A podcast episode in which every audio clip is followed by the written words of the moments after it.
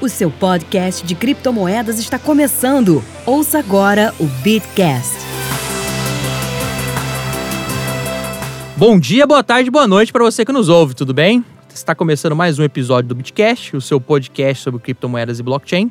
Eu sou José Domingues da Fonseca e hoje eu tenho o prazer de receber o meu amigo Paulo Aragão, Gwyn e a nossa querida convidada Rafaela Romano. Hoje nós vamos falar um pouco sobre o consumo de energia das criptomoedas, se o Bitcoin é uma ameaça para a sobrevivência da população mundial, mas falamos daqui a pouco depois da vinheta. Valeu! Procurando rentabilizar suas criptomoedas? Acesse bitverso.com e conheça a plataforma de sinais da Universo Cripto. Com o plano de trade automatizado do Bitverso, a sua conta na Binance opera 24 horas por dia sem qualquer preocupação sua. Quer saber mais? Acesse já www.bitverso.com ou clique no link na descrição deste episódio. Já conhece o Bitcoin Sem Medo? Um curso focado em você que quer aprender mais sobre Bitcoin e criptomoedas de uma forma segura. Bitcoin Sem Medo é o curso oficial do Criptofácil. Veja mais detalhes em bitcoinsemmedo.com.br ou clique no link na descrição deste episódio. Bem, meu amigo Paulo Aragão, ultimamente Primeiramente, tudo bem com o senhor? O senhor não estava no último episódio? Estou tentando aqui que chamar a vossa atenção. Eu estava foragido, meu amigo Zé. Fala galera, tudo bem com vocês? Não sei se vocês sabem, mas fomos indicados pela Forbes como um podcast a se escutar. Então, vocês que estão escutando a gente, agradecer a força de todo mundo. E hoje, né, Zé, a gente vai estar conversando sobre esse tema aí de mineração, meio ambiente, Bitcoin, que foi um tema que me deu bastante ódio recentemente. Eu uma... vi o seu Twitter. Você viu meu Twitter? Eu acompanho. Então me acompanha, arroba Paulo Aragão bastante ódio, bastante raiva, porque eu acho um discurso muito enviesado, mas eu acho que a gente vai ter tempo aí pra estar tá debatendo hoje. Conosco aqui também está o nosso companheiro de bancada, Gwyn. Tudo bem, Gwyn? Fala, pessoal, tudo certo? E a nossa queridíssima convidada, que já é da casa, não é a primeira vez dela, Rafaela Romano, mestre em antropologia, editora do Cointelegraph Brasil e fundadora do disruptivas.org. Tudo bem, Rafaela? Obrigado mais uma vez por é, aceitar participar desta bagunça, que não é mais bagunça, que agora tem diretoria, tem, tem, tem direção. A bagunça organizada. Tem gerência, entendeu? Tudo bem, Rafa?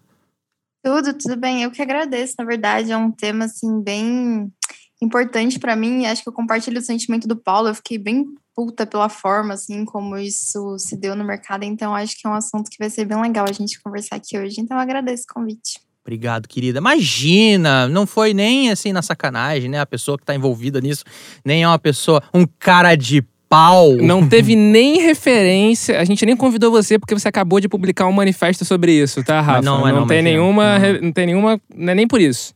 É só. Imagino que não tem nada a ver. É coincidência, coincidência. Sim. É a Mas... mesma coincidência do, do, do Elon comprando e vendendo antes de fazer o tweet ou logo depois. Né? Mesma coincidência.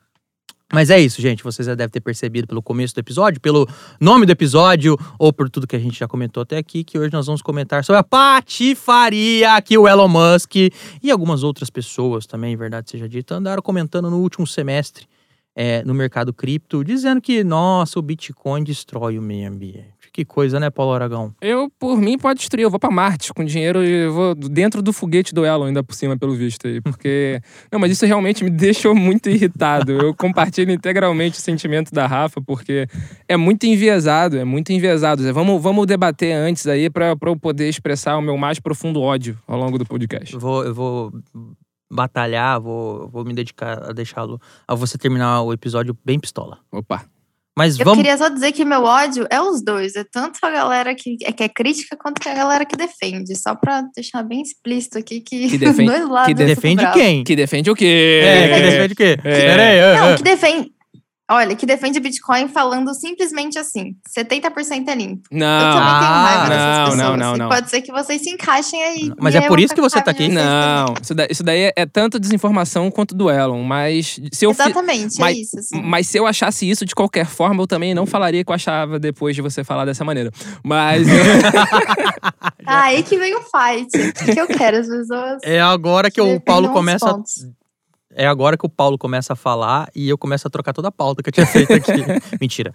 Mas antes da gente começar a focar no problema, suposto problema é, é, do consumo de energia elétrica do, da, das farms, da, da, rede de Bitcoin, vamos assim dizer, é, vamos relembrar um ponto de suma importância é, sobre o papel da mineração na rede Bitcoin. É a mineração que traz o consenso, é a mineração através do seu incentivo econômico que, pro, que proporciona, por exemplo, é, que os participantes da rede se comportem em prol da segurança da rede e do perfeito funcionamento do sistema, tá?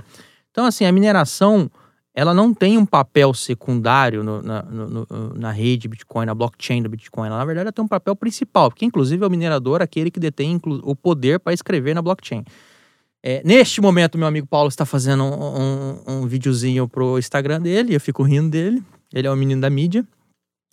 Mas, dito isso, é, pessoal, a gente podemos agora passar para o que, que anda ocorrendo nos últimos anos. É, a, atividade de mineração de Bitcoin e de outras criptomoedas se tornou uma atividade empresarial, é uma atividade organizada, é uma atividade que custa caro, a gente não minera mais como acontecia em 2011, 12, 13, por aí, com o computador na nossa casa. Agora a gente tem é, é, as, as famosas farms de mineração, as fazendas de mineração, que de uma maneira bem organizada, com muito dinheiro envolvido, permite que a rede do Bitcoin funcione como ela funciona até hoje. Mas, qual foi a origem do problema? Se você voltar dois ou três episódios atrás, quando a gente comentou que a Tesla estava é, aceitando Bitcoin, em março desse ano, o nosso querido fanfarrão Elon Musk, que, verdade seja dita, sempre foi um, um, um adepto, um entusiasta dos, dos criptoativos. Achei que você ia falar entusiasta de manipulação. Ele tem, certeza, ele tem um, um probleminha lá com a SEC americana. ele gosta, mas tudo bem. Manipulação não diria, mas ele gosta de, de vender, sei lá, terreno na lua. Ele gosta de falar que vai comprar todas as ações da Tesla de volta. É, e toma um, um probleminha lá, toma um fumo. Ele, todo mundo lembra, inclusive isso, e, e, esse foi um dos motivos da gente entrar nesse, nesse bull market autista que estávamos até semana passada. É, que a Tesla aceitaria. A Tesla, na verdade, comprou Bitcoin, né? A gente começou, isso começou em janeiro, ele fazendo aqueles tweets, a Tesla falando que comprou Bitcoin para manter no seu balanço. E depois ele tweetou em março, fevereiro, por ali, falando: não, agora a Tesla vai aceitar Bitcoin para vender os seus carros. Realmente aceitou. Ele fez um. É, é, é ele criou um Node, descobriu inclusive um bug no, no código que ele estava usando, enfim. Do dia para noite, e é aí que é o problema é, a verdade seja dita, tá? Inclusive, em abril, ele estava lá no Twitter, a rede social que ele adora, e ele estava trocando um tweet com o Jack, o fundador do Twitter. É, e ele corroborou, inclusive, com um, um, um, tweet do Jack compartilhando, acho que uma pesquisa da Square, é, falando que o Bitcoin poderia sim ajudar é, num consumo de energia limpa, uma ideia que a gente vai debater aqui, beleza? Falou, não, concordo, é verdade tal. E de repente, do dia para noite, do, agora em maio, ele falou, não, a gente vai parar de aceitar, porque a Tesla é, é uma empresa de, que, que foca em energia limpa e com relação ao Bitcoin, há um uso cada vez maior de combustíveis fósseis para mineração é, e transações de Bitcoin. Então quer dizer que o Bitcoin não é verdinho e piriri pororó e tá feita bagunça. Verdade seja dita, isso sim causou um reboliço no mercado. É, o Bitcoin caiu. Eu queria que a Doge tivesse caído, mas não caiu, lazarento. Eu, eu tô com um contratinho aberto, apostando eu, eu, eu, eu, já virei torcedor contra a Doge, infelizmente. Eu sou obrigado, como parente, eu sou obrigado também. a falar que eu, eu torço contra a Doge Eu atualmente. tenho skin the game, eu tenho um contrato na FTX que eu tô apostando na queda. É, eu, eu não chego a esse ponto porque eu sei que eu vou perder dinheiro. Mas é, eu sou um torcedor contra a Doge atualmente, depois disso tudo que tá acontecendo. É. Mas, e verdade seja dita, a gente vai fazer um episódio especial da Doge, que o Queen adora a Doge também. Mas vamos abrir o microfone, que eu já cansei de falar. É, não, preciso... é que eu, não é que eu adore Doge, né, Zé? Eu, eu acho que ela é um ótimo meme. Ainda bem que você falou que não adora, porque seu microfone tava prestes a ser cortado aqui já. o Paulo já falou. Eu já tava puxando cabo aqui. É, mas, Romano, vamos, vamos botar os pingos nos is. Vamos. E aí? Consome ou não consome? Como é que é essa energia na China? Vamos... Consome, consome muita energia, inclusive, né? Mas eu acho que o primeiro dado importante que as pessoas devem saber é que o mundo produz muito mais energia do que consome. Consumir energia em si não é exatamente o problema da questão, né? O problema da questão é a gente tentar entender se a matriz energética da mineração é uma matriz que polui, quanto polui mais do que, enfim, as outras coisas no mundo. E eu acho que a questão é direcionar isso para a construção de uma matriz energética que faça mais sentido para que seja, então, atender as demandas de mundo pensado em ecologia, né? E aí eu acho que existem questões que são muito profundas quando a gente está pensando em ecologia e quando a gente está pensando em, em, questões sustentáveis, né? Só para dar um exemplo assim trivial, mas não é trivial, a gente tem alguns dados que mostram, por exemplo, que os carros elétricos poluem mais do que os modelos a diesel se a gente considerar o processo de fabricação dele e o processo de emissão de CO2 durante a fabricação. Então, assim, às vezes a gente acha que uma coisa é ecológica e aí ela não é se a gente olha diversos aspectos, né?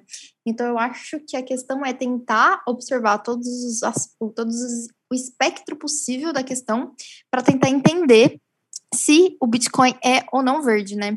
E aí eu acho que a gente esbarra num primeiro problema que é a gente nem sabe exatamente quanto de energia o Bitcoin consome.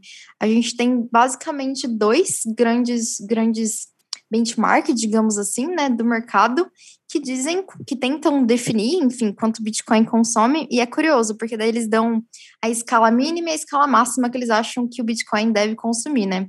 E aí na escala mínima é 46 tera, e aí a, a máxima é 516. Tipo, é gigantesco a variação que existe em relação a esses números, né? E esses são os benchmarks mais importantes do mercado. Então, a gente tem esse primeiro ponto, que é definir quanto de fato o Bitcoin consome de energia. E aí, um segundo ponto é entender quanto dessa energia é renovável ou não é renovável, né? E aí, o que acontece é que a gente tem poucos estudos no mercado e a gente tem metodologias um pouco não claras ainda, ainda para a gente definir como a gente vai entender se a mineração é ou não é limpa, né? A gente tem um estudo da CoinShares, que é o que a maior parte dos aficionados cegos por Bitcoin defende. Aquele que, de 70%? É um dos, dos 76, é. E aí, nesse próprio estudo, depois a CoinShare veio lá e falou assim, gente, tem alguns problemas nesse estudo. Um deles é que eles consideram que eles deram um valor menor porque eles deveriam ter dado para a zona, para a zona, pra zona não, para o momento de chuva da China. Uhum. E o que acontece? A maior parte da mineração tá na China, a gente está tendo alguns dados recentes que mostram uma migração bem grande do hash rate. O último dado que eu vi diz que pela primeira vez na história a gente não tem mais do que 50% do hash na China, mas grande parte ainda lá, né, em quatro províncias praticamente.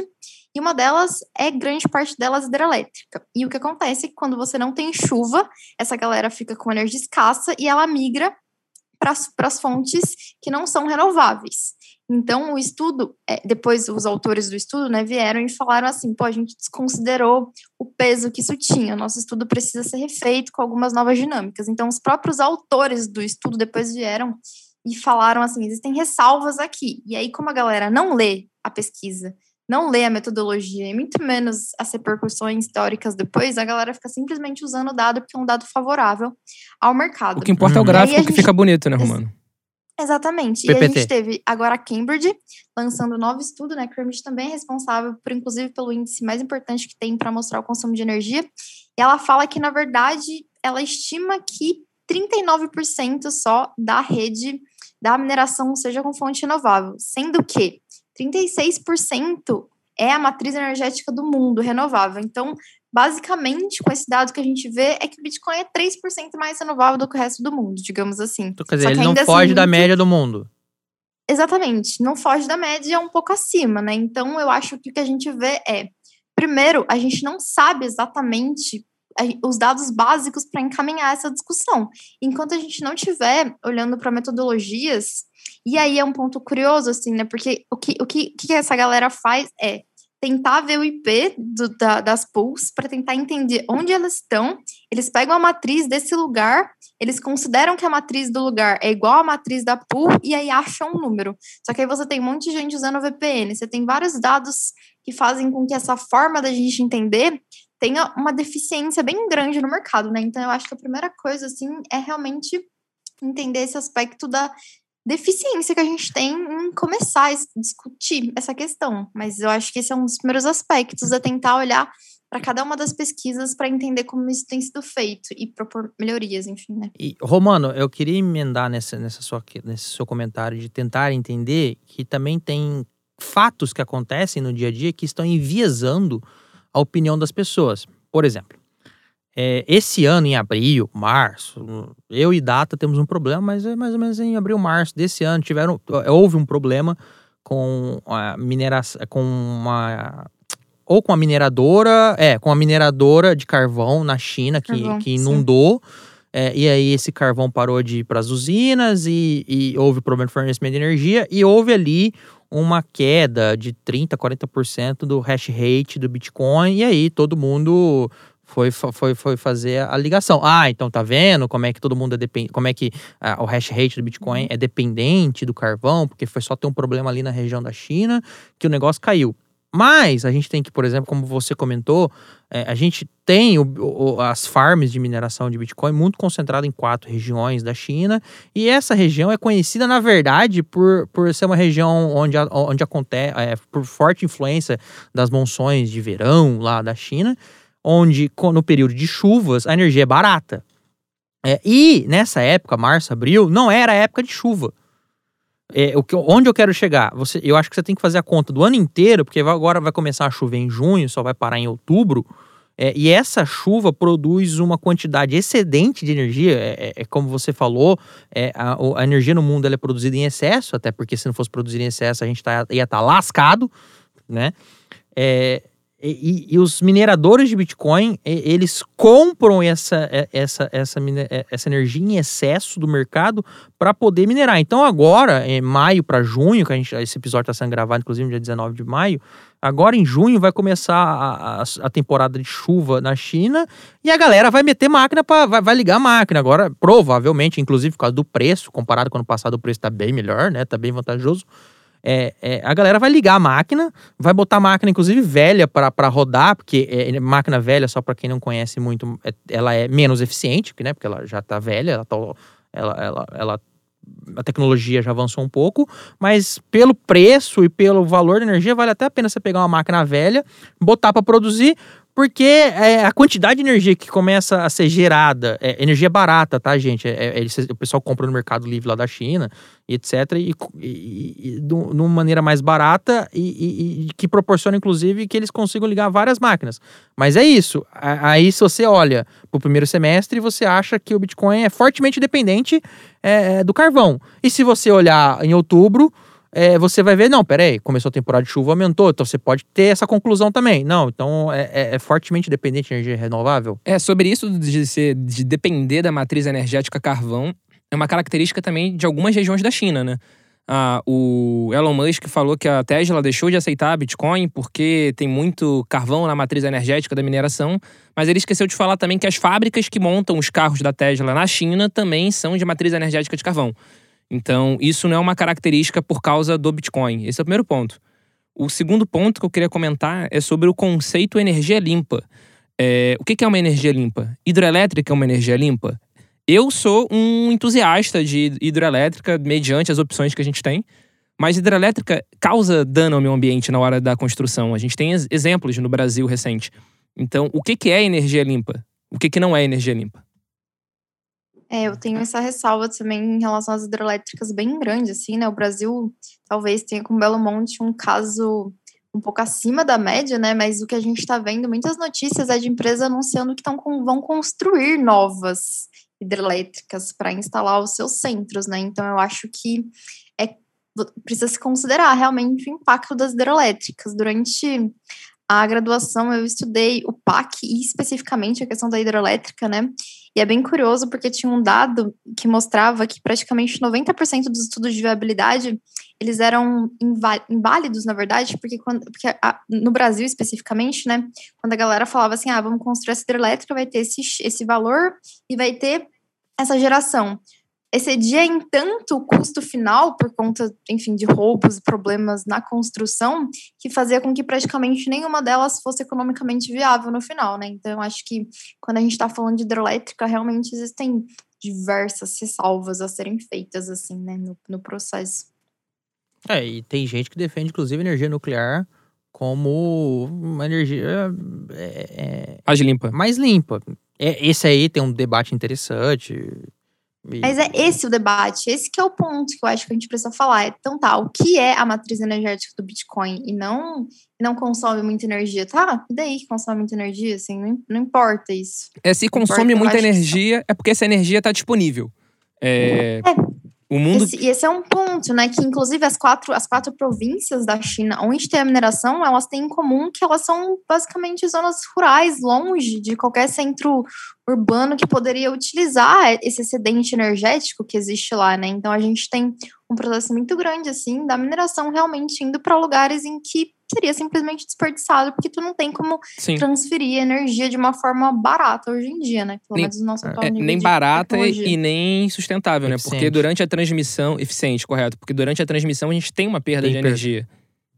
Tá reduzindo mais a perda. Sim. É, o que você falou é muito importante, Romano, porque assim, o minerador ele não faz caridade.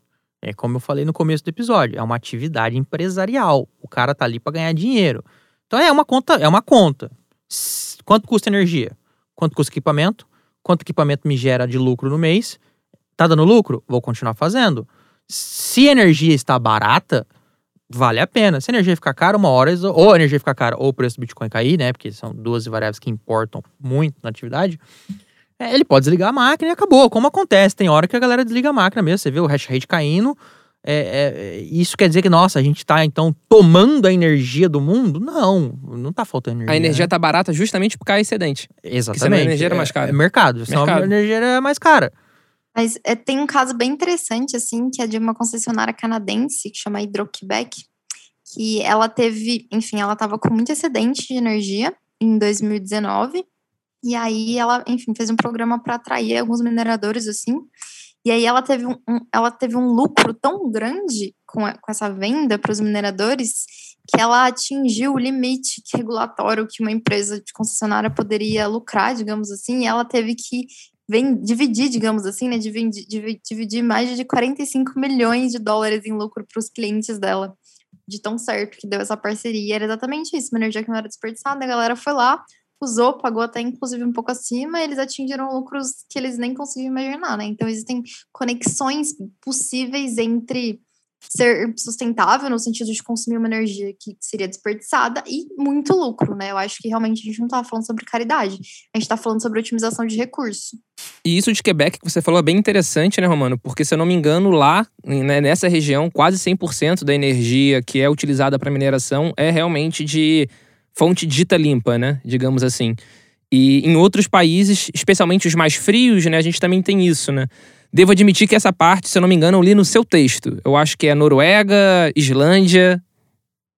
É, a Islândia eu acho que é um dos melhores casos, assim, porque eles têm os vulcões, né? Eles têm alguns tipos de energia que a maior parte do mundo não tem. E como eles são frios, eles também não precisam pagar com refrigeração. Então, eles acabam tendo naturalmente, digamos assim, uma mineração mais rentável do que outras partes do mundo. E eles têm uma fonte 100% renovável lá. É só deixar a janela Então, aberta. assim, É, inclusive, o, eu tinha visto que a Genesis Mining, né, eu acho que tinha uma mineradora lá, que era a maior mineradora deles, e eles escolheram a Islândia justamente pelo fato de ser barato para você refrigerar, porque é justamente um país frio, né, de clima extremamente frio, é, e você tem muita usina geotérmica lá, que torna a energia super limpa, né, energia verde e barata. Sim. E eu acho que tem, tem um aspecto, assim, que é importante também salientar para as pessoas que estão assistindo a gente, que para mim eu demorei um pouco, assim, para entender quando eu comecei a estudar, que é também, assim, então a gente tá, a gente tá falando sobre tornar a matriz limpa, a gente tá falando que hidrelétricas não são tão limpas assim, e existe um problema que energia solar e eólica são energias que não têm disposição o tempo todo, e mineração precisa o tempo todo, né? Uhum. Então a gente tem alguns entraves aí que eu acho que a gente precisa conseguir olhar, né? E a gente tem alguns casos, por exemplo, algumas empresas que estão pesquisando o desenvolvimento de placas que consigam ser híbridas, digamos assim, que tenham uma aceitação de diversas formas, enfim, né, de, de trocar, de trocar essas formas de energia de um jeito um pouco mais eficiente, para que a gente possa, enfim, usar num período uma, num período outro, assim, mas a gente tem realmente um problema em manter uma ASIC funcionando 24 por 7 com uma fonte que só funciona de manhã, ou quando tem vento, ou quando, enfim, né. Então, existe esse detalhe nessa combinação, e aí eu acho que, vai, que existe é fontes não óbvias que a gente não está vendo, né? O caso do metano é uma delas, assim. É, o metano é um gás que é mais poluente do que o CO2, só que a galera não consegue lidar com ele muito bem, né? E aí existem alguns mineradores que, que usam esse metano, e aí eles ajudam, digamos assim, a galera ter uma destinação, porque daí quando, quando o metano se transforma em energia, você não tem nada indo para indo para o ar, né? Não tem nada indo para a camada de ozônio. E aí você pega uma coisa que é um lixo que a pessoa precisa lidar, porque senão polui, e faz com que ele seja valor, val, valoroso, né? Então eu acho que existem vários casos não óbvios, digamos assim, né? Então a gente tem vulcões, a gente tem metano, a gente tem mineração híbrida, a gente tem hidrelétricas em alguns casos em que vão, em que vão mostrando para gente que a gente pode desenhar um cenário em que realmente mineração é é limpa, é, é sustentável, né? Só que não é óbvio. Então não é só falar 70% da mineração do Bitcoin é limpa. Tipo, não é só falar isso. As coisas precisam ser olhadas com bastante cuidado, eu acho, né? E por falar em olhar as coisas com bastante cuidado, é, essa semana, esse mês, saiu um novo relatório da Galaxy Digital é, que tentou estimar o consumo de energia da, da mineração. A Galaxy A Galaxy Digital também tem um ramo de mineração. É, e, e Roma, não sei se você teve a oportunidade de ver, imagino que sim, né, porque você fez um, um, brilhante texto, inclusive o link está disponível aqui no, no, nesse episódio, é, é, em que foi estimado, por exemplo, que o consumo de energia, e aí eles fizeram até uma análise maior, tá? É o consumo de energia do minerador, o consumo de energia das pools de mineração e o consumo de energia dos nós da rede, tá? Então, assim, o consumo de energia da rede, vamos dar nome aos bois. É, estimaram em 113 terawatts por hora, enquanto que, e aí eu não olhei a metodologia, tá? Dou a minha mão à palmatória. Eles fizeram uma comparação com, por exemplo, com a energia gasta do, pelos bancos, é, que aí tem um detalhe também essa informação não é, é menos transparente ainda, é, é mais difícil uhum. acesso à aferição do que do Bitcoin. Então, acho, é, acho que tem um, um, exercício de estimativa ali, uma estatística maior. Mas você deve entender, você deve lembrar, por exemplo, que um sistema bancário possui várias camadas de liquidação. Você possui várias microcamadas entre países, entre regiões. Você tem o Centro Financeiro de Londres, você tem o Centro Financeiro de Nova York, você tem o Brasil, por exemplo, que onde você tem aqui no Brasil, por exemplo, você faz uma TED, existe uma um, um a CETIP, é, uma, uma câmara de fazer essa, essa liquidação, enfim.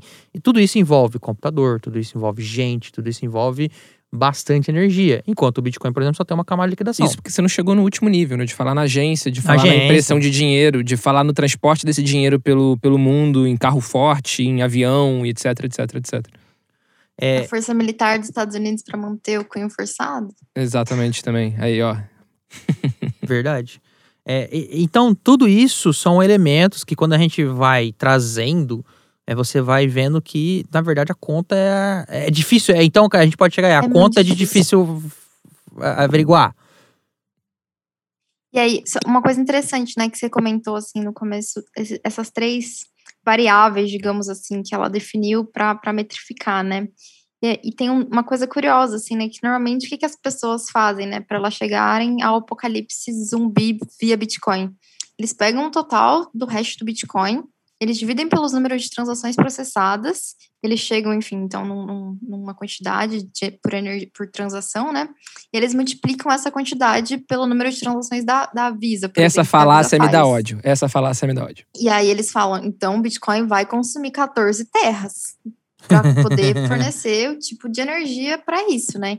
Então, assim, existem um milhão de mal entendidos em você considerar fazendo pelo custo de transação do Bitcoin, né? Então a gente tem, por exemplo, porque quando a gente faz isso, a gente não considera que uma transação do Bitcoin pode estar liquidando centenas de outras via Lightning, por exemplo. a galera não considera que o tamanho do bloco é completamente limitado por uma razão por um, por um desenho, né, por uma escolha. A gente teve a guerra do hash rate com o Bitcoin Cash para não aumentar, inclusive, esse bloco, né? Então, não vai escalar no tamanho da Veja, porque o Bitcoin não escala em, em, de forma vertical, né? Ele escala em camadas a partir de, de enfim, de, de sidechains, a partir uhum. de vários outros outros protocolos, assim, né? E no final, não há custo de, por transação do Bitcoin. Quando eu faço um, uma transação por tipo para você, não é isso que está consumindo energia especificamente, né? Faz parte de todo o processo de criação de novos Bitcoins, assim. Então, eu acho que esse que é o ponto de mostrar assim, olha, tem a pool, tem o minerador, tem a transação, tem não sei o que lá.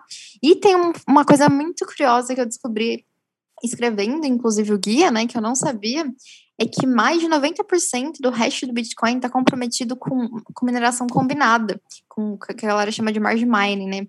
Que é quando você usa o cabeçalho, enfim, de validação de uma transação como algo válido para uma outra blockchain. Então, você meio que minera ao mesmo tempo duas moedas com o mesmo poder computacional. Então, a gente tem um casos, né, que acontece isso em relação a, a, o Doge, por exemplo, e o Litecoin fazem muito mineração combinada, a gente tem o Bitcoin com algumas moedas também que fazem isso, né? Então existem muitas métricas para serem consideradas quando a gente está pensando em qual é a pegada de cada um dos players e cada uma das coisas dentro do Bitcoin. Todas elas precisam ser olhadas com muita calma para a gente conseguir definir cada um dos parâmetros que vão ser analisados, né? É, tem, tem um outro detalhe que eu queria tra trazer é, por exemplo, que às vezes a gente não, não, não se lembra ou, ou, né, ou pode ter esquecido, que é, existe essa correlação mesmo. O, o preço do Bitcoin aumentou no, nos últimos meses, a gente está passando por esse bull market, é, e obviamente mais pessoas, mais empresas, mais, é, mais, mais, atividade organizada é, correu para minerar, minerar uma atividade lucrativa. Se não fosse lucrativa, o hash rate não aumentava semana após semana. É, aí tem gente que fala, tá vendo? Se isso continuar, isso vai se tornar é, insustentável, cada vez mais tá entrando poder de processamento e não sei o que, e aí é pior tal. Mas, por exemplo, em outras atividades que poluem tanto quanto, quando o preço dessa, dessa commodity, desse negócio que é minerado, inclusive, aumenta, mais empresas também começam a, a, a, querer ganhar dinheiro com isso. Vamos lembrar: ouro, quando o ouro aumenta, o pessoal abre, por exemplo, aquelas minas que teoricamente têm menos percentual de ouro, ou mais difícil acesso, é, para minerar aquele ouro, porque o preço está valendo a pena. Você pode lembrar, por exemplo, acho que do xisto, do petróleo do xisto lá nos Estados Unidos. Quando o petróleo estava 200 dólares o barril, sei lá quantos dólares o barril, vale, é betuminoso, é, valia a pena tirar petróleo do xisto betuminoso, que é, que é um petróleo extraído de pedra. Que é um negócio completamente bizarro, porque você tem que. É, uma minera, é, é como se fosse minerar carvão, é minerar minério de ferro. Você vai lá meter uma, uma broca na, na, rocha e aí você tira o, o, o, petróleo, inclusive através de um processo. Não é, um químico, não é químico, mas tem um processo de, de, de fazer isso que também gera é, resíduo. Então, assim. Ah, então não pode aumentar o preço de uma commodity, né? Tem que ficar tudo igual agora. Paulo? O que eu ia falar, na verdade, era sobre a sua colocação do ouro, né? Porque a gente está o tempo todo aqui no, no, na nossa conversa, nesse episódio, falando sobre o consumo de energia elétrica ou sobre a matriz energética que fabricou essa energia. Mas o ouro, por exemplo, vou falar do ouro que é um exemplo mais claro para todo mundo, tá? o ouro, além de todo o consumo que a indústria de mineração tem, tem todo o dano ao meio ambiente dele. Grande parte de mineração do ouro, de metal precioso, não é feito de uma forma completamente regulada ao redor do mundo. É feito jogando metais pesados na água, em nascentes de rio, escavações onde não podia. Então tem toda uma sequência de danos ao meio ambiente que a gente não está considerando na conta. Então, energia elétrica, a pegada de carbono, é, é, é, é, um aspecto, mas todos os outros a gente não tá nem colocando aqui na conversa ainda. E o Bitcoin, para mim, é muito mais É que o Bitcoin é um alvo fácil, porque tem um gráfico lá falando. Exato, Ó, tá gente, certo. É isso que consome, quando sobe o preço, sobe, enquanto todos os outros não tem. E aí, como é um alvo mais fácil, que a galera quer uma justificativa para tentar derrubar, aí é, vai destruir o mundo, né? Teve uma pesquisa em 2017, inclusive, que publicaram falando que em 2020 o Bitcoin ia consumir toda a energia da Terra. E aí, por exemplo, uma das coisas que eu acho que ele não considerou é a eficiência das próprias máquinas, né? Então a gente está falando de uma indústria que, por ser uma indústria de bilhões, ela tenta aumentar a sua eficiência por motivos, enfim, de aumentar os seus próprios lucros, né? Então também quando a galera tá tentando falar prever a pegada de carbono do Bitcoin para que alguns anos, elas não sabem exatamente qual vai ser a eficiência das máquinas, né? Então a galera usa vários dados meio que de hoje, assim, para tentar prever coisas do futuro, sem saber se vai ter mais ou menos gente minerando por conta do preço, sem saber qual é o preço, sem saber quantos mineradores, sabe? Sem saber absolutamente nada, assim, do, de para conseguir prever, e o que acontece é isso, é sempre muito mais fácil tu atirar, né, no, no quem tá ali, assim, mostra, meio que mostrando para o mundo o que que faz, né, do que com o ouro e todos os, todos os outros sistemas. Esses profetas do apocalipse, geralmente, eles dão notícias que envelhecem mal, né? Que nem a gente costuma dizer. Aquele tweet que envelheceu mal. Exatamente. Mas, é, e pegando carona né, nesse seu comentário, de que as máquinas, ano a ano, é, a, a, a, a Bitmain, é Bitman ou Bitman? Agora eu lembrei, hein? E é. Cada um fala do jeito que quiser, meu amigo. Aqui Ah, é. fabricante da- A gente tá, É, a gente tá Batman. no Rio, meu querido. Não, que é Bitman. Dono das ASIC, tudo. É, é, o É, que pô. fabrica a- a- as, as, as, as maquininhas ASIC. Ah, É o que fabrica pô. as maquininhas do capeta. A- as anti-miner. É, você fez um comentário perfeito. A gente não sabe até onde a tecnologia vai. Quando a gente achava que, inclusive, a curva lá do, do teórico lá que falou da, da, do crescimento exponencial. Kumei chama, não sei como Kumei, fala o nome dele também. é da curva exponencial do poder de processamento, a gente achava que ela poderia chegar, e aí agora me, me aparece a galera com nanotecnologia que já vai mudar o a formato, a, engen- a engenharia dos chipsets. Mas aí a gente está partindo da premissa de que a mineração do Bitcoin vai ser eternamente proof of work. Se você não sabe o que é proof of work, vai ter um link nesse episódio explicando os tipos de mineração. Mas nem isso a gente pode garantir. Vamos lembrar, a gente está falando de um código que é aberto, que qualquer pessoa, qualquer pessoa não, mas que as pessoas podem sugerir mudanças e que através de um consenso, nesse caso Bitcoin é só dos mineradores, né? E dos nodes, a coisa pode mudar. E a gente não sabe, por exemplo, se daqui 10 anos, 20 anos, primeiro se vai ser o Bitcoin a moeda mais aceita, aceita com maior market cap, ou se o Bitcoin vai continuar do jeito que tá. Eu, eu, eu adoro uma frase que eu não me lembro com quem eu aprendi. Vou tentar lembrar até o final do episódio, mas assim, cara, tem um monte de moeda aí que surge, né? Como a gente sabe, prometendo Deus e o mundo com, com uma tecnologia, um protocolo, um negócio diferente. É, e se funcionar, se prestar, deu certo, vamos botar no código do Bitcoin. Na verdade, funciona assim: deu certo, bota na Litecoin. Exato. Vê se vai dar ruim. Isso. Funciona um ano lá. Funciona um certo, tempo lá, isso, aí e tal. Funcionou o Litecoin, funcionou. Bora pro BTC. Então, assim, nada impede. Existem sérias críticas ao Proof of Stake, inclusive sobre a, a- tendência que ele tem de centralizar e etc. É um debate super legal. Mas, cara, a gente não sabe. As coisas podem mudar. E, e- e mudanças são bem-vindas, necessárias e, e fazem a, e fazem a coisa melhorar, inclusive. Então, assim, partir dessa premissa que nós teremos a próxima, as próximas três décadas com essa atividade de mineração desse jeito, a gente não sabe. É difícil a gente fazer qualquer tipo de previsão, né? Pro sim e pro não.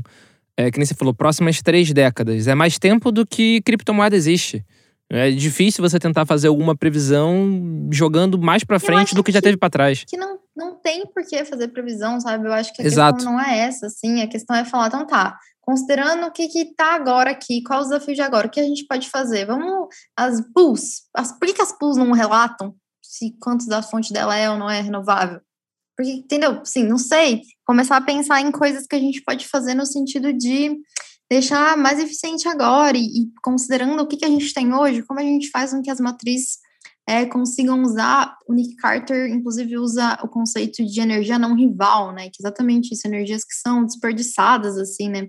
Então, tudo pode acontecer, não faz o menor sentido ficar prevendo Bitcoin para daqui muitos anos, assim, porque pode acontecer muitas coisas, a gente fica perdendo um monte de tempo pensando em soluções para um problema que nem vai existir mais, né? E faz muito mais sentido que a gente pense. Eu acho que uma questão também bem interessante, tipo, crédito de compensação de carbono, talvez. Então tá, tem umas Ou ela não gosta disso aí, viu? É, é- é- é- desculpa te interromper, mas eu precisava te interromper, porque assim, se você não leu o meu artigo no Criptofácil, eu vou te dizer. A Tesla é uma excelente vendedora de papel. É, eles ganham mais vendendo crédito de carbono do que vendendo carro. do né? que vendendo carro. Eles né? devem ter ganhado mais vendendo Bitcoin do que crédito de carbono e mais de crédito de carbono do que carro. Entendeu? Então, assim, crédito de carbono, Rafa, já é uma atividade lucrativa. Pra Tesla. Tesla. Então, eu acho que, sabe, assim, por que a gente não pensa? É isso, assim, que eu, que eu, que eu tentei mostrar no guia inteiro, né? A gente tem problemas, mas a gente tem soluções para esses problemas, mas a gente só vai conseguir avançar nessas soluções. Primeiro, quando a galera parar de brigar achando que defender cripto é simplesmente pegar o número mais favorável e usar ele, porque não é isso que vai construir um ecossistema sustentável e saudável, que vai fazer a gente olhar para os nossos problemas de verdade e pensar para soluções que são possíveis para ele, assim, né? Não é time de futebol? Não é time de futebol, Ah. infelizmente. Infelizmente, não. Por mais que eu vista a camisa do Bitcoin, eu não visto a qualquer custo. É, é considerando todas essas questões, assim, né? Então, eu acho que a gente tem alguns desafios pela frente. Eu acho que o primeiro desafio, óbvio, que a gente tem é tentar ter clareza quanto a esses dados, porque ainda não está claro. Isso faz com que a gente fique realmente empacado em, nossa, Bitcoin vai destruir o mundo, Bitcoin é verde, Bitcoin vai destruir o mundo, Bitcoin é verde. Como é que vai, sabe, assim? É, então eu acho que a gente está bem encaminhando, e por mais que atualmente eu até odeie Doge por conta de todas as polêmicas, e acho que Elon Musk faça em algum sentido um grande desfavor assim para o ecossistema, eu acho que foi bem legal ver essa discussão é, vindo ao público, né? Porque é uma pesquisa que eu faço há dois anos já, assim, e tinha poucas, digamos assim, pessoas atentas a, a essa questão de forma profunda, e aí o que aconteceu foi que o mercado inteiro está falando sobre isso, assim, então nesse sentido eu achei que é uma experiência construtiva até, né, que a gente vai realmente olhar para as empresas que estão fazendo coisas legais e pensar, pô, talvez a gente possa solucionar utilizando isso ou isso. O Elon é um fake seu? É, é essa a declaração que você tá dando? Não. Definitivamente não. Que bom, porque senão a gente já ia Senão, cortar de novo, já ia arrancar o cabo aqui, já, o Valeu, valeu, valeu, valeu, valeu, passar bem, passar bem. Tchau, tchau, tchau, tchau, tchau. Quase fui expulsa várias vezes hoje. Não, várias não, só duas. Tá duas. Só duas, mas tudo bem, percalços acontecem. Mas é, eu concordo com você, sim, que o debate precisa ser, é, ser posto na mesa. É, ele não está posto na mesa de uma maneira racional, até porque a gente está passando por um momento de racionalidade na humanidade, tá todo mundo... Não só na humanidade, mas vamos falar primeiro no cripto, antes até Ah, de chegar na Tá, humanidade. justo, justo, a, gente tá justo. num, a gente tá num período de bull. A gente tá É. saindo, talvez, do bull agora. O período de bull é um período completamente racional. Exatamente. Até porque a Doge tá valendo 50 centavos de dólar. Um Tipo, absurdo. Se eu acho tivesse que- mantido todas as doses. Rapaz, eu não vou dar na meu. minha Eu não vou dar até hoje. Eu não vou dar nos meus bois. Eu sei de um monte de gente que tinha um monte de Doge, velho, e, e vendeu quando Gente, essa. hoje não é dia de falar de preço. Que vem- É, vendeu quando essa porcaria disso. bateu, sei lá, acho Deixa que isso 5 pra lá. centavos. Só porque caiu 30% na última semana, ficar comentando. É, porque. Ah, é. Mas enfim. Pode soltar aquele áudio no final do episódio, hein? Alto Infinito, hein? Áudio maravilhoso. Esse, esse eu acho que eu, eu queria usar amanhã. Opa. No episódio seguinte é esse que você está ouvindo, inclusive, nosso querido ouvinte. Mas, ô, Romano, é, o problema que agora a gente vai trazer a raiva ao coração das pessoas é como o debate foi posto à mesa e como o debate foi posto na mesa de maneira descarada de sacanagem, que assim, desculpa. Mas a, a- a desculpa, por exemplo, que o Elon deu é uma desculpa que é peroba, entendeu? Assim, tem que passar peroba na cara dele. É Cara um de discurso pau. enviesado. É um discurso enviesado. Assim como também outras pessoas, outros participantes, até mercado financeiro. Aliás, o mercado financeiro é a primeira coisa que algumas pessoas, é, é, algumas pessoas, alguns players é, antigos ou players que não gostam de cripto, sempre é mesmo, mesmo discurso aí. Hum, não é regulado, hum, não tem lastro. Esse, esse quando fala que tem lastro, você fala. Mas eu acho que "Não já é um discurso não que acabou, entendeu não. nada. É, quando o cara fala não tem lastro, fala não entendeu Mas nada. o lastro faz um tempinho. Eu É. acho que já acabou. Aí, ah, não é regulado, não sei o quê. E é isso, Rafa, assim, o, o- o debate ficou enviesado, o debate está enviesado por aqueles que nunca gostaram de criptomoeda e estão usando dessa oportunidade para criticar novamente as criptomoedas, e o debate está enviesado porque um cara que manipula o mercado, que é adepto a fazer manipulação no mercado, seja o mercado de ações, que já tomou multa, o Elon já tomou uma multa da SEC para manipular o mercado é, de ações, seja a tentativa de manipular o mercado cripto, e aí você pega esse cara que tá tentando manipular, a gente vai ver o próximo balanço da, Te- da Tesla só para ver qual vai ser a, a, a- patifaria que vai Vendeu. aparecer lá. Vendeu, não tenha dúvida. Vendeu. É, é, e aí o debate, e aí a gente tá no momento de bull market, um momento de irracionalidade das pessoas, até racionalidade por questões de pandemia, psicologi- psicológica, etc. e, e, e vira esse Fla-Flu. Né? O, o, o, Paulo não gosta quando eu falo Fla-Flu, né? Mas, é, mas depois tu falou Fla-Flu, Mas tudo bem. Fala Vasco Flamengo, o maior clássico do Brasil. É, e aí vira essa, isso aí, como você comentou, vira uma questão de time. Não, não, não é, é, é e, e tem relatório pros dois lados, verdade seja dita. É, esse, o relatório que você falou da CoinShares, é, ele tinha as falhas, mas tem gente que utiliza como se fosse uma verdade é, quase que bíblica, dogmática. É, e também tem aqueles que criticam o Bitcoin e pegam um outro dado, por exemplo, o dado lá da Cambridge, o dado lá que sai de ah, quanto que está consumindo agora no mundo e fala, tá vendo? Isso é sustentável e não sei o quê. E aí faz umas continhas, como você comentou, divide pelo número de transação, tá vendo? Não presta para nada. É dependendo do recorte que você faça, né? Você consegue botar o seu ponto de vista em qualquer coisa. Ah, é verdade em qualquer coisa, né? Isso daí não é só com, com Bitcoin, que você falou que tem relatório para os dois lados. É, isso daí, estudo tem para falar que serve para que não serve, de que é bom e de que não é bom. Tem até aquele que estudo que você quer. Exatamente. não é, Gwen? O que, que você acha? É, o problema é que as pessoas acreditam em qualquer coisa que vê no, no, na internet, né? Ainda mais uma coisa que vem do Elon Musk, aí a galera associa, pô, se o Elon Musk tá falando, deve ser bom, né? Pô, o cara falou que vai que a Doge era uma boa ideia, que a Doge era só uma questão de tempo até engolir o sistema financeiro mundial, porra, o cara deve estar tá, tá falando a verdade. Mas para ele é uma e boa ideia. E aí a galera vai lá e, e compra enlouquecidamente. Mas para ele é uma boa ideia, Gwen. Ele já comprou já antes de twittar. Não, é, a gente sabe o que, tá fazendo, é, o que ele está fazendo, só que o problema é, as pessoas não têm a menor ideia de que isso é possível, de que isso é factível. Eu acho que no final das contas é realmente bem difícil a, a, a gente conseguir enxergar os dados, né? O que eu acho é que a gente consegue, explorando as diferentes perspectivas e os diferentes relatórios e números, identificar algumas soluções possíveis, independente da, do fato em si.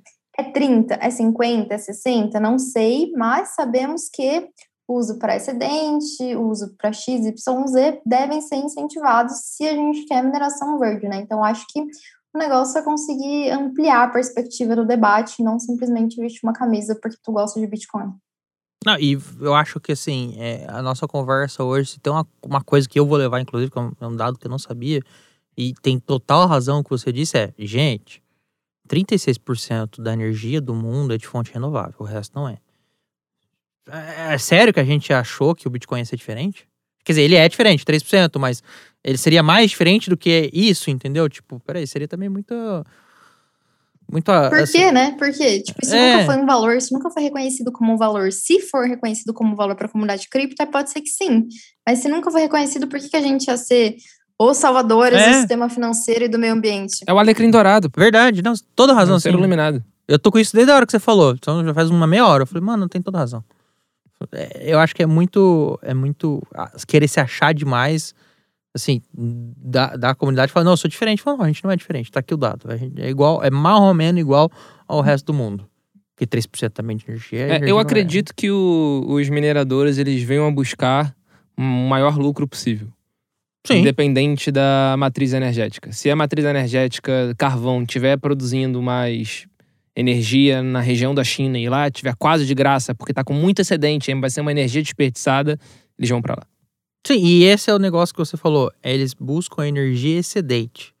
O, o, primeiro, a atividade de mineração é uma atividade razoavelmente portátil. Sim. Você cata, cata, os, cata as mineradoras, as maquininhas, enfia num container e vai pro outro lado do mundo Sim. de um jeito mais fácil do que uma mineração ou de qualquer outra atividade mais ou industrial. Aliás, tem gente, ah, tem gente que já faz isso naturalmente, né? Já coloca no container, deixa pronto para mudar. É verdade. É, e aí você tem essa portabilidade maior, mas ele vai atrás do, da energia que está em excesso e por estar em excesso ela está barata.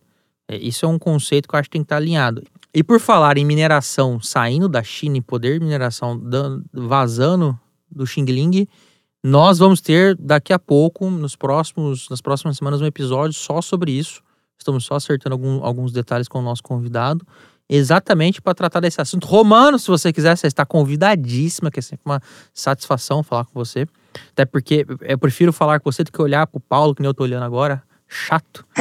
Não, eu, vou, devo, devo admitir, gente, para vocês que estão escutando a gente na velocidade vezes dois, eu devo admitir que tem um lado desagradável de gravar presencialmente, porque eu sou obrigado a ficar olhando para ele. É, foda. Aí a gente fica quase que de frente, é, não é tão legal. E, e vai ser, acho, super interessante esse debate, vai mostrar que, cara, não vai ser, talvez não seja mais a China o centro da mineração do mundo. Talvez vai espalhar mais ainda, não só num lugar.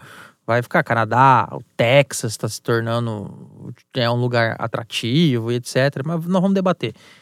Gente, comentários, dúvidas, percalços? Olha, eu só tenho um comentário a respeito da Doge. Eu acho que, por um lado, é bom o Elon Musk estar tá aquecendo o debate da Doge, porque a Doge é o melhor meme que já existiu na, nas criptomoedas. Eu adoro, eu, eu aprendi a mexer é, quando a Do, em criptomoedas quando a Doge foi criada, né, justamente porque o pessoal começou a, a dizer, nossa, essa moeda aqui é muito legal, olha só, que incrível, ela é fácil, ela é barata, ela não vale nada, o Bitcoin agora tá tipo 10 dólares, e eu não vou ficar gastando 10 dólares por Bitcoin, agora eu posso mexer aqui na Doge, vai ficar muito mais barato, porque vale 0.000001 para comprar. É, e eu acho muito legal que agora o, o pessoal esteja é, minerando a do, Doge, mas a galera que está começando a minerar, tipo, começando, ah, vou testar aqui, colocar uma placa de vídeo do meu computador mesmo, velha, que não vai render nada, mas eu vou colocar aqui para minerar Doge só para testar, só para ver como é que é. E aí essa pessoa acaba inevitavelmente caindo no mundo das criptomoedas, né? E aí acaba conhecendo Bitcoin, acaba conhecendo outras moedas, outros sistemas, outras DLTs, outras tecnologias e acaba entrando no debate. E aí, evidentemente, ela acaba por é, parar de minerar Doge, porque né, não vale a pena. É, eu, eu, eu tenho minhas dúvidas se funciona dessa forma. Porque você está talvez falando, analisando pela sua mente, de sua mente brilhante, afinal, o hacker do bem, Gwyn. E muita gente, o que, que eu vejo do mercado? Eu sou do Criptofácil desde 2016, então eu consigo ter a percepção do novato. Quando o novato chega nessa bull run, com um mercado muito crescente, ele chega querendo ganhar dinheiro rápido. Aí o cara vai lá e começa a minerar Dogecoin, por exemplo, ou compra Dogecoin. Pô, nessa queda de 40%, 50% que aconteceu, ele, ele não fica com ódio é, do fato. Ele cria ódio em cima de todo o mercado de criptomoeda. Então, o meu medo é que esse tipo de hype em cima de algum meme, em cima de alguma meme coin, acabe afastando as pessoas do mercado de criptomoedas de uma forma geral. Porque as pessoas podem acabar criando ranço. É, eu concordo. É, principalmente porque a galera pode pensar que isso é uma coisa real, isso não é um meme. Exato. E aí ela pode, ela pode pensar, puta, eu vou investir aqui para tentar ganhar dinheiro, é, não consegui ganhar dinheiro. Mas eu acho que a galera que está minerando Doge, começa a minerar Doge, ela já sabe, ela já, ela já tem muito, muito patente, porque está na mídia isso, é, de que vai ser um meme, né? Vai ser simplesmente para diversão. Eu acho que o cara que quer ganhar grana com isso mesmo, ele vai dar uma pesquisadinha ali, vai ver, pô, eu vou minerar Ethereum, eu vou minerar Bitcoin, eu vou minerar outra coisa que, que talvez vai me dar mais dinheiro. É, a galera da Doge, é, pelo menos eu, o que eu vejo no, nos meios né, de grupos de Doge e tal, a galera que está tentando começar, ela já tem na cabeça que provavelmente não vai valer a pena, mas é uma coisa divertida. Então, muita, muitas vezes a pessoa ela começa a minerar Doge simplesmente pelo fato de ela poder minerar com o computador dela, é, que às vezes nem é muito bom, é só para testar mesmo como é que é o sistema de mineração, ah, que aplicativo que eu instalo, onde é que eu minero, o que, que é uma pool e tal. É, e aí a pessoa vai atrás e fica com aquele conhecimento na cabeça. É, eu acho que é bom, eu acho que é eficiente, eu acho que é efetivo no sentido de trazer a pessoa para dentro da criptoeconomia, justamente pelo fato de ela saber esses termos, dela já estar conectada nesse mundo. Ela tem entrado em grupo de mineração de Doge, ela tem entrado de grupo de meme, é, eventualmente ela entra num grupo sério sobre mineração, sobre Bitcoin, sobre investimento em, em, em criptomoeda, que não seja pirâmide, pelo amor de Deus. Uhum. É, então, eu acho que isso, de certa forma, é bom para o cara que sabe que isso é um meme e coloca não dinheiro em cima para tentar é, rendimento rápido, mas é, simplesmente para fazer uma mineração meme, sabe? Tipo, vou me divertir aqui. É porque eu vejo cada barbaridade, Gwyn, lá no, no Instagram do Criptofácil, a gente sempre abre a caixinha de pergunta, né? Que agora a gente tá chamando de Fala que o Paulo te escuta. Ele, Quem tá, tem- ele tá fazendo Quem propaganda disso entender, quem entender a referência, por favor, me manda marca, mensagem. marca a gente. É, é, marca a gente quem entender a referência. Ele tá ansioso Tô, por isso. pô, eu tô decepcionado que só uma pessoa entendeu agora. O Fala que o Paulo te escuta. É, Mas e- o resumo de tudo isso é estudem um pouquinho antes, né? De brincar. Exatamente, porque a cada barbaridade de pergunta que a gente recebe, e essas moedas meme que surgiram, essas meme coins que surgiram, muitas oriundas, filhotes do Doge, né? Porque todos estão usando cachorro, todos os filhotes do Doge que tiveram. A galera realmente. Shiba Inu Coin. É, não- é- essa é uma. Tem é cobaço, tem, tem, tem pelo menos 10. assim. Cabaço? Cobaço. Isso daí é outra coisa. O... Então, tem pelo menos 10. E a galera compra isso achando que é uma moeda de verdade e que aquilo vai dar muito dinheiro. Aí quando você fala, gente, isso é um meme. Ah, você deve estar vendido. Porra, cara, tô realmente, eu não comprei. Em nenhum momento eu tive comprado disso. Eu torço pra que caia zero. Ah, fica uma dica pro CF. Caraca, a galera pensa que Dogecoin dá pra ganhar dinheiro e ficar milionário. Não, Muito Dogecoin, bem. não, Dogecoin pra galera é blue chip. É blue Já chip. É blue chip, cara. Eu tô falando da Não é- meme coin que É. tem na Pancake Swap, olha lá. Cara, eu vou, te, eu vou ser sério, eu não vou adiantar essa conversa aqui, mas no nosso episódio, que é o próximo desse, sobre as meme coins, cara, eu tenho um caos de dentro do escritório, mas no momento oportuno eu falo. É, é, bem, galera, espero que vocês tenham gostado da- do, do episódio, espero que, eh, assim como eu, vocês saiam, é, desliguem o seu, o seu player agora com uma informação é, interessante. Eu tô até agora ruminando é um bom termo falar ruminar, né? Essa, esse detalhe que a, que a Romano nos passou. É, Romano, muito obrigado pela sua nova participação. Novamente, os microfones do Bitcast estão sempre abertos para você. É, venha sempre que você quiser, puder. É, muito obrigado. Paulo, muito obrigado. Gwen, muito obrigado. Fiquem à vontade para se despedir. Eu que agradeço, é sempre um prazer estar aqui conversando com vocês. Eu gostaria de estar presencialmente, menos o, mesmo o Paulo falando que tem algumas coisas que ele não gosta. Para mim seria um prazer também. Não, não, você poderia ficar. Eu vou botar uma barreira mecânica aqui na frente do Zé, tá tudo certo. Já tô arrumando aqui enquanto a gente conversa. E espero que a gente se veja, em, se fale, né? Se veja e se fale em breve. Deus quiser. Gwen, Bom, foi um prazer falar com vocês. Foi um, um prazer aqui ter estar sendo acompanhado pela Romano. É, achei o assunto super interessante. Aprendi coisas, inclusive, que eu não sabia. É, e essa é a vantagem de você ouvir uma pessoa que é, conhece profundamente sobre algum assunto, né? Que a gente procura trazer bastante aqui no Bitcast. Então, agradecer. a- o Gwyn e o Zé são de casa, então não fazem mais do que obrigação. É, mas é sempre um prazer estar com vocês, apesar de não ser mais do que obrigação. E, Romano, super obrigado por participar. Beijo grande. Obrigado mesmo, assim, por todo o apoio que você dá pra gente. E obrigado também pra você que tá escutando a gente até aqui agora. Espero que em velocidade vezes dois, porque eu tô- é uma recomendação. então, obrigado por- pelo apoio que vocês dão pra gente. É isso aí. O Bitcast é uma produção da Universo Cripto em parceria com o criptofast.com e esse episódio foi gravado e editado pelo estúdio Playground no Rio de Janeiro. Valeu, galera. Até a próxima. Valeu! Beijos. Valeu! Este episódio foi uma produção da UniversoCripto.net em parceria com criptofácil.com.